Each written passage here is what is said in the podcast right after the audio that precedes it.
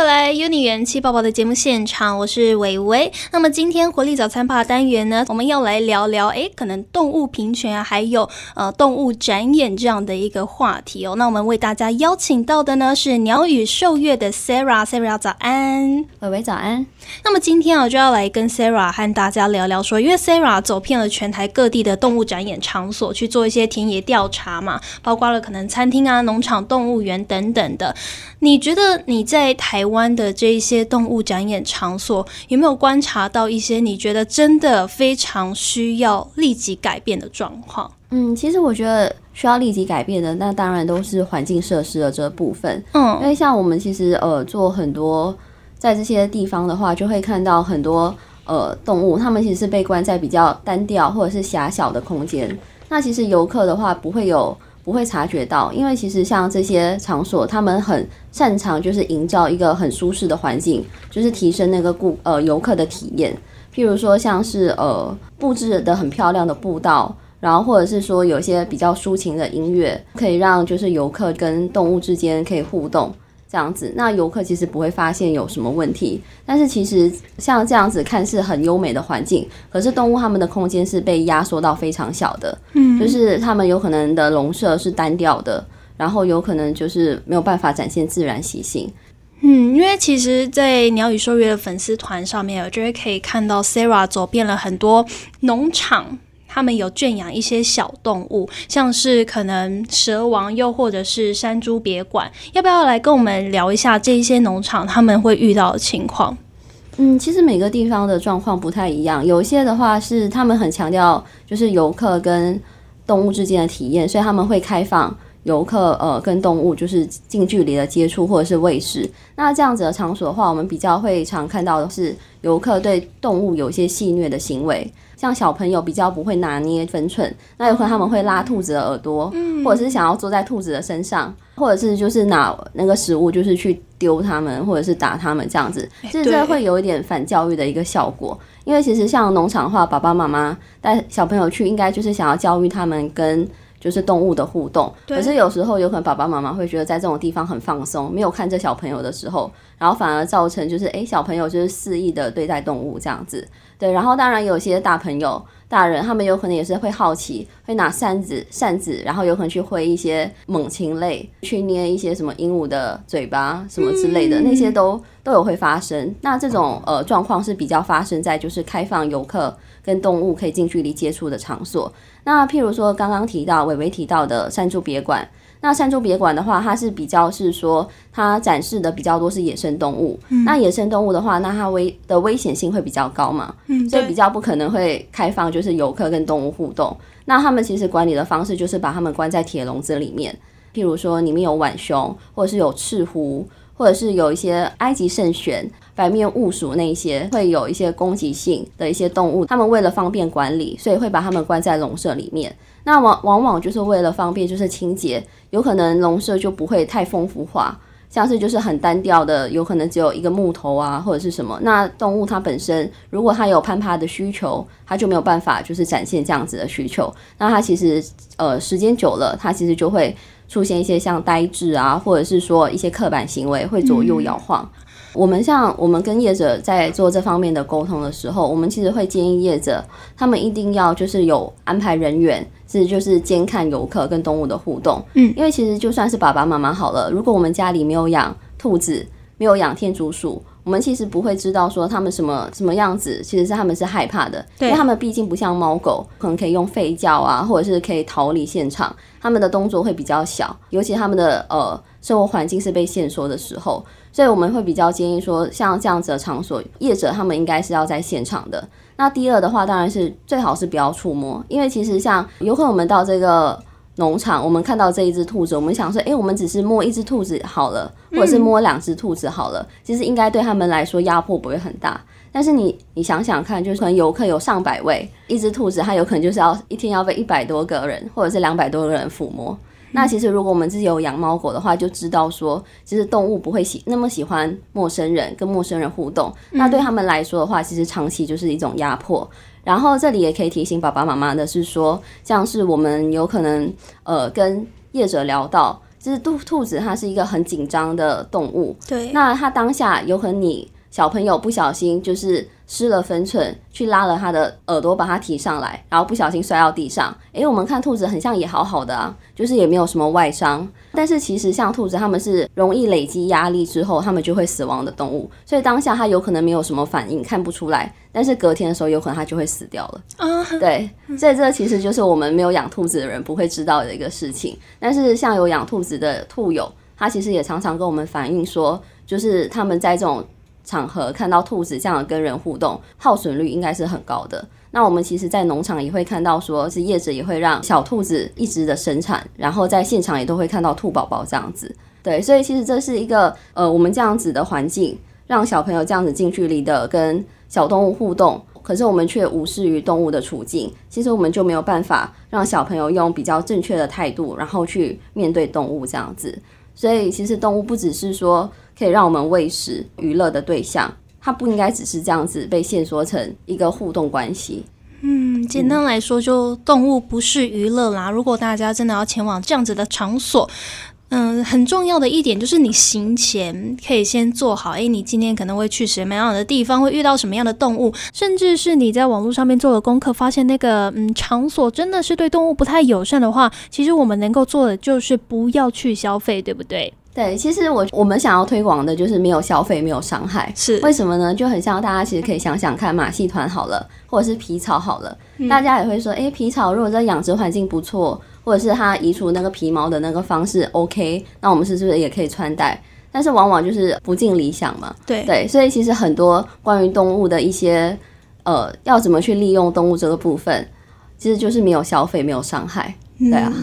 了解。那说到动物展演这件事情哦，嗯，我觉得有一个很需要被讨论，就是那动物园呢？动物园应该也算是一个动物展演场所。那动物园到底应应不应该存在？嗯，对，像台湾的话，就是我们知道动物园应该在台北就是木栅动物园嘛。对。那其实呃，还有的话就是新竹动物园，然后寿山动物园，这些都是公立的。然后还有一些其他的私人动物园，像是桃园的六福村啊，或者是台南的玩品世界。这些也都是自称是野生动物园这样子。那呃，现在有一个趋势是说，像是新竹的动物园，还有木栅动物园，他们其实都是比较往那个教育的方向，然后也停止。他们不久之前才刚刚宣布说，他们停止就是引进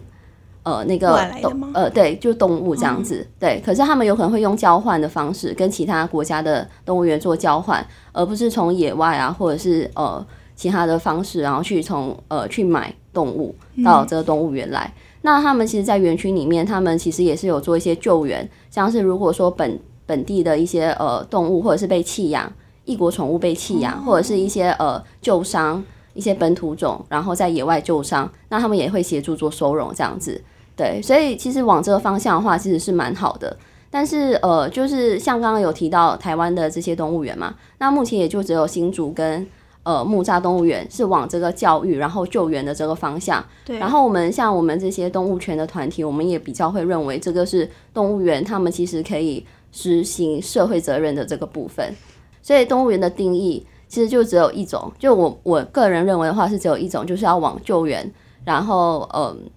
收容教育这方面去走。但是很多动物园其实他们现在为了招揽游客。那他们还是使出就是什么喂食啊、喂食秀啊，或者是触摸秀，就是各种行销的手法。然后其实对动物来说的话，也是还蛮压迫的。对，因为有时候动物不不见得想要被摸啦，对他们来说可能也是一个压力来源。那所以呢，我觉得我刚刚提到一个重点，就是教育还有收容和救援，这会是 Sarah 比较认同的动物园走的一个方向。那因为其实就是最近我们有看到说台中。好像似乎有意愿想要建立动物园，Sarah 对这方面的看法觉得呢？这个的话是其实是一位议员他提议的，嗯，对。那现在的话是还没有在实行，可是我们其实也还蛮担心说会不会有一天我们不知道的时候，台中就有一间那个动物园悄悄的开幕。所以我们对呃在这方面的话，我们就有在台中做一些调查。嗯，然后我们其实就刚刚伟伟有提到的那个山猪别馆，它就是位在台中丰原的一家动物餐厅。那这个动物餐厅里面有很多像刚刚提到的有赤狐啊，有浣熊啊，但是它的环境却是呃笼养非常的单调，没有丰富化，然后动物也出现一些行为上刻板行为，因为没有办法展现自然习性这部分。像我们自己呃稍微做了一下统计，台中本身它应该就是大概有十五家类似的农场或者是餐厅。中部的话，其实像彰化、苗栗啊，或者是南投，其实这些场所都还蛮多这类的展演场所。那我们会觉得说，如果这些展演场所都没有就是管理好的话，那为什么不要先把他们管理好？因为如果说议员他提到的是中部也是需要有可以让民众跟动物互动的地方，对对，或者是可以看动物的地方，那那这些地方其实就基本上可以满足到就是民众的需求了。但是这些地方却偏偏就是在管理上或者是环境设施上就是并不周全，然后动物其实是在受苦的。那其实我们更应该去把这些地方就是管理好，或者是加强他们的呃改善他们的环境，辅导这些业者。而不是说在这些展演场所的环境都很堪忧的时候，又忽然间要冒出一个动物园。那像动物园的这个呃想法的话，其实现在比较会往那个教育救援的这个方向前进。但是这议员的话，他比较很像没有这方面的呃概念的概念。对，他是他是提出提出说是想要像是博物馆，然后展示，然后研究。所以这个部分的话，其实在。呃，不管是不是动物权利或者是动物福利的团体，然后或者是一些民众，我们看到是比较多是反弹的意见，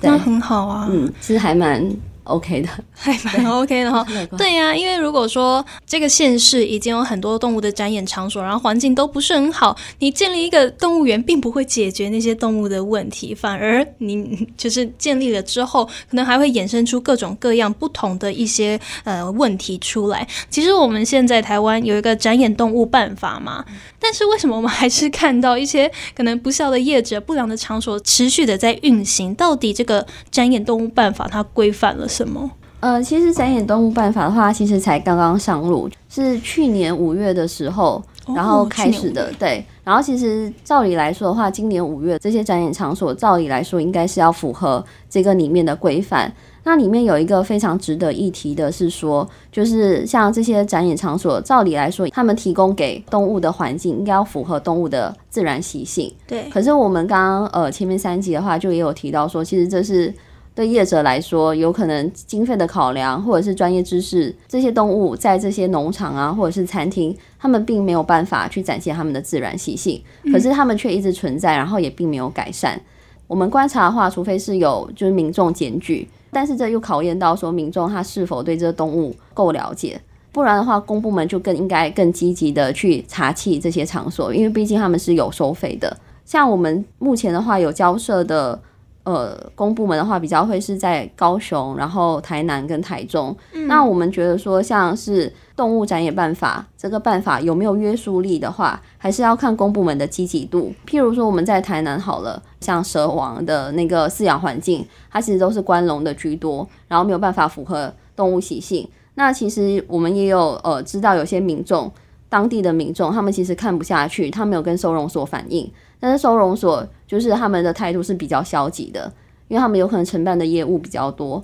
然后有可能就是呃发一个劝导单给他，但是也不会实际的做开发这样子。嗯，然后甚至还有一个呃场所走马赖农场是在饲养一些小动物，可是包括像有些野生动物像熊狸啊，他们也是饲养在比较单调的环境。然后还有像豪猪饲养在那种铁笼子里面，但是他竟然就已经发放了那个展演动物办法的那个证照给他。啊，对，嗯，我们判断的话就认为说他其实是把这个标准放低了，然后发放。所以到底这个展演动物办法有没有约束力的话，还是要看公部门的积极度。然后如果说放低标准，那其实自然这样子这个办法就是形同虚设。不过这个办法上路是好的，因为其实有这些规范的话。如果我们这些团体或者是民众，我们可以善用这办法内的一些细项条款的话，自然就是有法可循，然后也可以要求业者改善。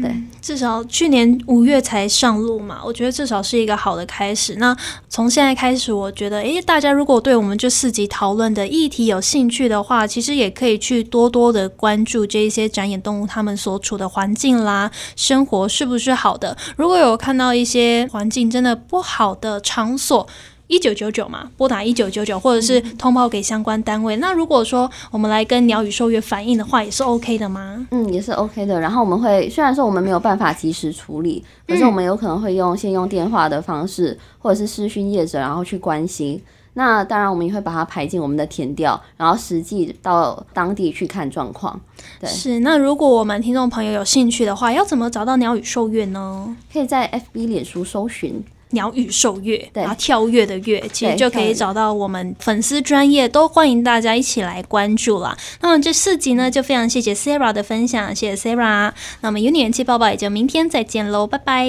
那么如果我们可能到了一些场所，发现他们有一些呃疑似虐待动物啦，又或者是空间真的给的很差，或者就是动物已经出现一些刻板行为这样的一个展演场所。